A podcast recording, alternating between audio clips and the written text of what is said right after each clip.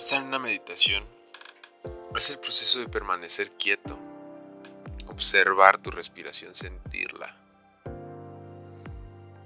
Es estar muy consciente de tus pensamientos y emociones, sentir cómo se siente tu cuerpo. Esto es un llamado de atención plena o plenitud. Es una práctica en la cual te hace observar la forma de cómo actúas, cómo te sientes, qué piensas. Tomar conciencia de desde la raíz de muchas emociones que existen dentro de ti. Como cuando te dan ataques de enojo. Hay gente que las evita, que las niega. No puedes negar una emoción, no puedes negar un químico en tu cuerpo. Hay gente que con la meditación puedes sentarte y meditar y tal vez los perros van a estar ladrando y ladrando tú meditas puedes ver la irritación dentro de ti. Pero tienes que observarla y mirarte como si estuvieras en un bosque sin ruido, en vez de reaccionar y mentarle su madre a los perros. Así que miras, miras y miras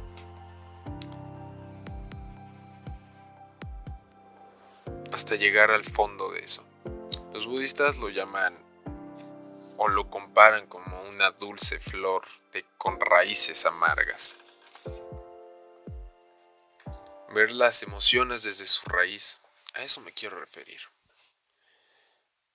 Piensa en una emoción, son realmente ambiguas. Son las que te hacen ser consciente del cuerpo que tienes. Y eso que ni siquiera es tu cuerpo. Todo es prestado. No eres tu cuerpo. No eres esos ojos bonitos, ni esa mejor sonrisa.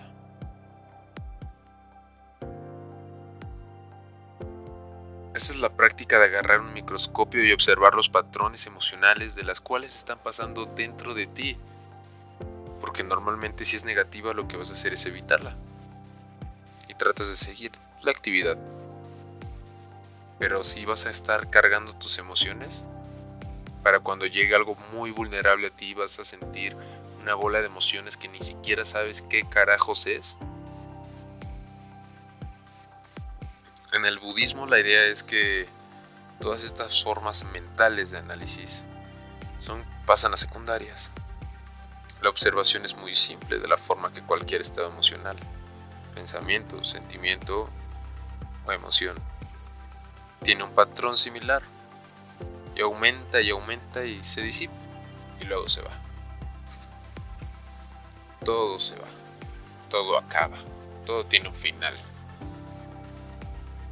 Todo muere. Como yo. Como tú. Pero todo acaba. La importancia es, hay que entender y acercarnos a la vida de nuestra verdad, a cumplir con los términos de la realidad, a jugar el juego de esta vida. Yo creo que esta vida es una sorpresa. No creo en esas frases que dicen la realidad apesta o que el mundo apesta. ¿Acaso tú estarás el que apesta en este mundo? No lo dudo. Pero tampoco te voy a decir que no estás aquí para algo, porque lo estás.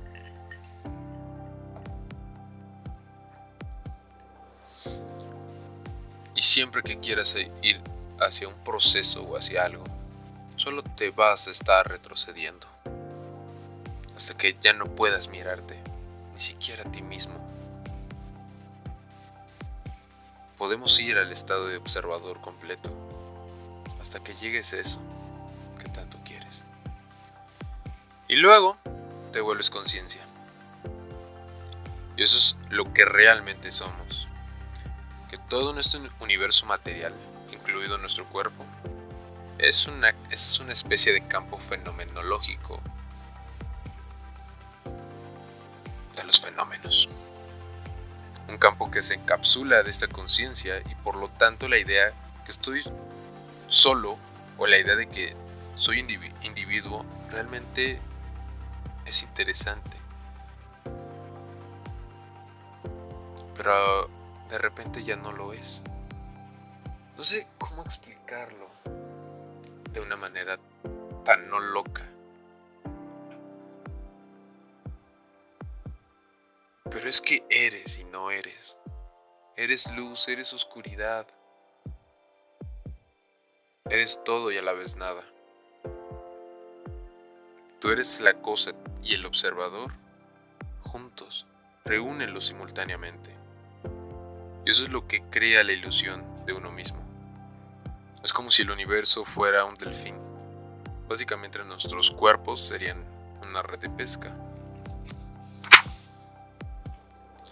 Todos estamos enredados en esa red. Todos nos damos cuenta que somos como las neuronas. ¿Cómo sabemos que fuera de estos somos neuronas, células, átomos? Puta. Hay tanto, tanto que no sabemos de este mundo y creemos que es una chingadera de mundo. Tú eres la chingadera. Yo soy la chingadera en este mundo.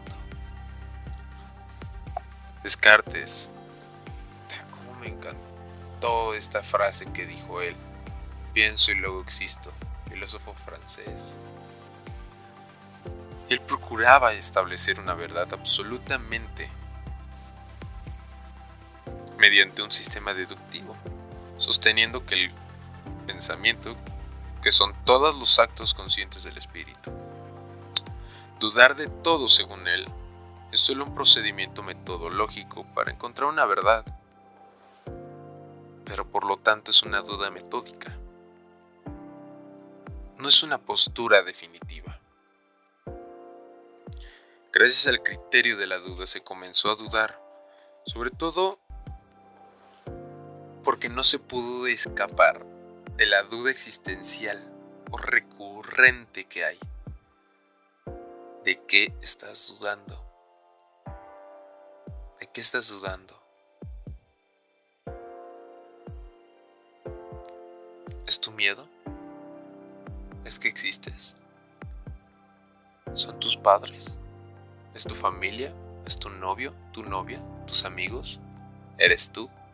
¿De qué estás dudando? Y por lo tanto la única duda que no puedes eliminar es la duda misma.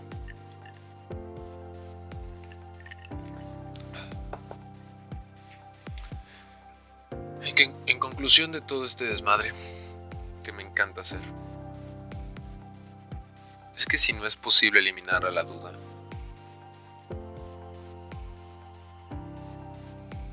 no puedes dudar de que no piensas, porque estás dudando. Por lo tanto, yo pienso deriva a dos conclusiones. Primero, que pienso y luego que existo. Eres solo una conciencia. Te acabo de dar algo que te puede hacer pensar en el hecho de creer si en verdad quieres hacer millones de millones de pesos, de dólares, tener coches, tener los mejores títulos para impresionar a alguien, pero nada te vas a llevar.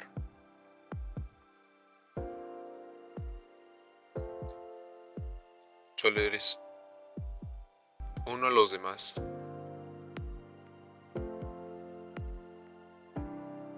Solo eres y ya. ¿Por qué no solo nos satisfacemos con compartir, con dar, con ser el 100% de nosotros? Yo entiendo que, vienen muchas cosas en las cuales pues, tenemos que compartirnos o hacer como lo dictan ciertas leyes o reglas.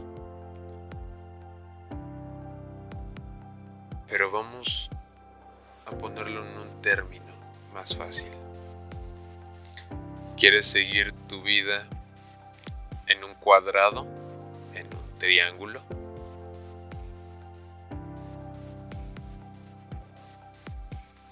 ¿O en una línea recta? Tal vez curva. Y de ahí pues, que se haga una curva larga, larga, larga, larga. Y así. No necesitas una figura geométrica porque ciertas figuras tienen sus lados iguales. Qué hueva vivir de todo igual. Da tu 100% en todo. Avances a la vida que quieres. Y con tu miedo también. No olvides de él. No lo superes. Acéptalo y camina con él. Porque en el proceso hacia, hacia el que vayas, te vas a dar cuenta que va a haber otro miedo. Y el que tenías a principios ya no está. Ya es otro. Entonces caminas con él. Pues bueno. Eso fue el día de hoy. Esta plática tan incongruente, elocuente, congruente, perfecta, genial, espectacular, espiritual, física. Wow, qué loco es tomar muchos temas en uno solo y solo pensar. Y no me lleva nada hablarlo porque solo lo hablo conmigo mismo. Solo me grabo y después me ocupo de subirlo. Así como lo hago, pienso.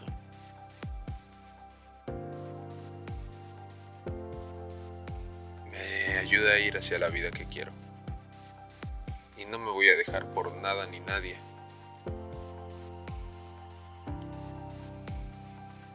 Y aquí los dejo. Gracias. No te arrepientas. Es lo que se dice al final de todo. Te amo.